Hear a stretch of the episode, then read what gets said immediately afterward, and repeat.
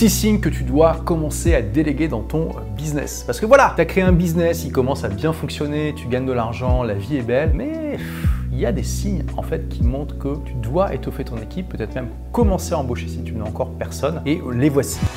Le premier, le plus évident, c'est que tu manques de temps pour les tâches importantes. Tu as plein de projets, plein de choses à faire, que ta liste de to-do que tu dois faire tous les jours, tu la regardes chaque matin et tu dis ok c'est bon, je mets le couteau entre les dents, le bandana autour de la tête et je fonce. Et malgré toute ta discipline, ta rigueur, ta productivité, tous les outils, toutes les méthodes que tu utilises, eh bien à la fin de la journée, tu n'as pas tout terminé et c'est comme ça jour après jour, après jour, après jour, et tu n'en vois pas le bout. C'est le signe que tu as trop de choses à faire et qu'il est temps que tu délègues certaines de ces tâches à d'autres personnes. Deuxième signe, c'est quand tu procrastines trop longtemps sur certaines tâches spécifiques. Tout d'abord, je tiens à le préciser, la procrastination est humaine. Moi-même, je procrastine de temps en temps sur certaines choses. C'est tout à fait normal de le faire de temps en temps, donc pas d'affolement par rapport à ça. Mais si tu vois qu'il y a vraiment des tâches où tu sais que c'est important de les mettre en place, tu sais que bah, ton business ne va pas croître de manière aussi rapide qu'il le pourrait si tu ne fais pas ces tâches et que malgré tout, tu continues à les remettre au lendemain jour après jour après jour, c'est un signe qu'il y a quelque chose qui te bloque par rapport à ces tâches et que probablement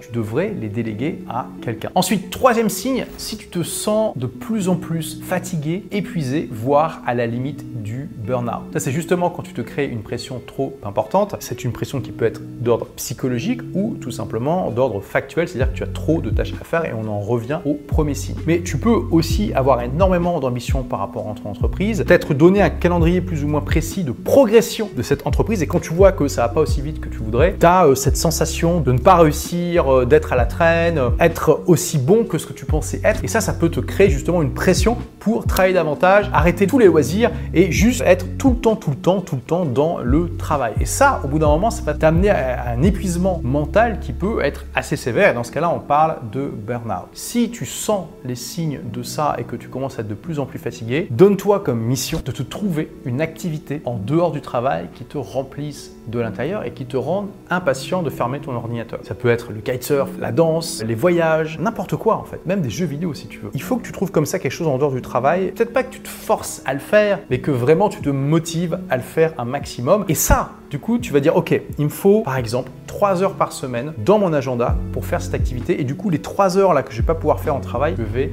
les déléguer. Et ça, tu vois, ça va te permettre de sortir le nez du guidon, de relâcher un petit peu la pression, de faire une activité qui n'est pas du travail, dans laquelle tu vas arrêter de penser sans arrêt à ton boulot. Ça va te motiver justement à déléguer. Donc, ce signe-là est un excellent signe que tu dois diversifier tes activités et arrêter d'être tout le temps dans ta boîte. Le quatrième signe est un corollaire du précédent, mais il y a une petite nuance. C'est quand tu te rends compte qu'il y a un déséquilibre entre ta vie professionnelle et personnelle. La nuance là et dans le fait que tu vas t'en rendre compte plutôt parce qu'on va te proposer des activités, on va te solliciter pour des choses et en général tu vas dire non. Et souvent ce sont des activités sociales. On va t'inviter à des soirées, à des événements, aller boire un pot avec des amis. Il y a des gens qui vont passer en ta ville et qui vont dire ah je suis là et tu vas pas être disponible pour ces personnes, etc., etc. Bien sûr, il n'y a aucun problème dans le fait de sacrifier une partie de sa vie personnelle quand on est en train de développer un business. Au contraire, c'est probablement indispensable, mais il y a une limite. Encore une fois, si tu dépasses cette limite, tu risques à terme de te retrouver en burn-out, puis aussi bah, d'avoir peut-être une entreprise incroyable mais de plus avoir de vie à côté, ce qui n'est pas forcément eh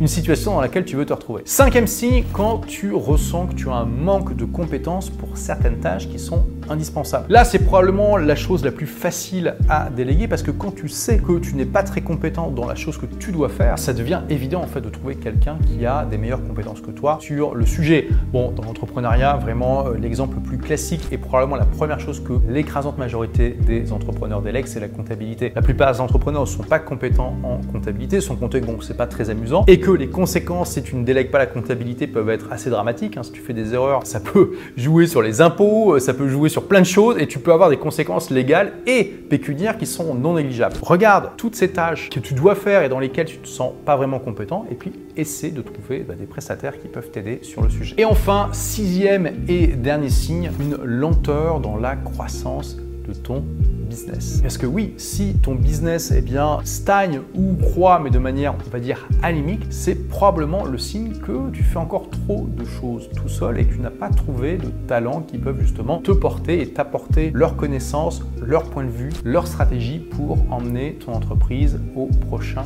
niveau. Donc je t'invite à passer en revue les six signes que je viens de te partager, à les comparer avec toutes les tâches que tu fais, puis à voir s'il n'y a pas des tâches qui rentrent dans des catégories spécifiques ou si tout simplement il n'y a pas parmi ces signes des signes clairement que tu vois aujourd'hui. Ensuite, si tu te dis ok génial Olivier, tu m'as convaincu qu'il faut que je délègue, mais comment je fais, par quoi euh, je démarre? Eh bien, tu peux démarrer tout simplement par la plateforme Upwork, donc UPWORK. C'est la plus grande place de marché de prestataires dans le monde entier. Vraiment, tu vas normalement pouvoir trouver ton bonheur. Il est probable que je lance prochainement une formation sur comment tu vas pouvoir te constituer une équipe, la faire grandir pour euh, t'aider à développer ton entreprise. Si ça t'intéresse, eh bien d'être tenu au courant quand cette formation sera disponible, eh bien tu peux tout simplement mettre ton email là dans le lien qui est en dessous. Tu me dis voilà quelle adresse email je dois te prévenir et je me ferai un plaisir de t'envoyer donc un petit email dans ta petite boîte quand donc la formation sera prête. Merci d'avoir écouté ce podcast. Si vous l'avez aimé, est-ce que je peux vous demander une petite faveur?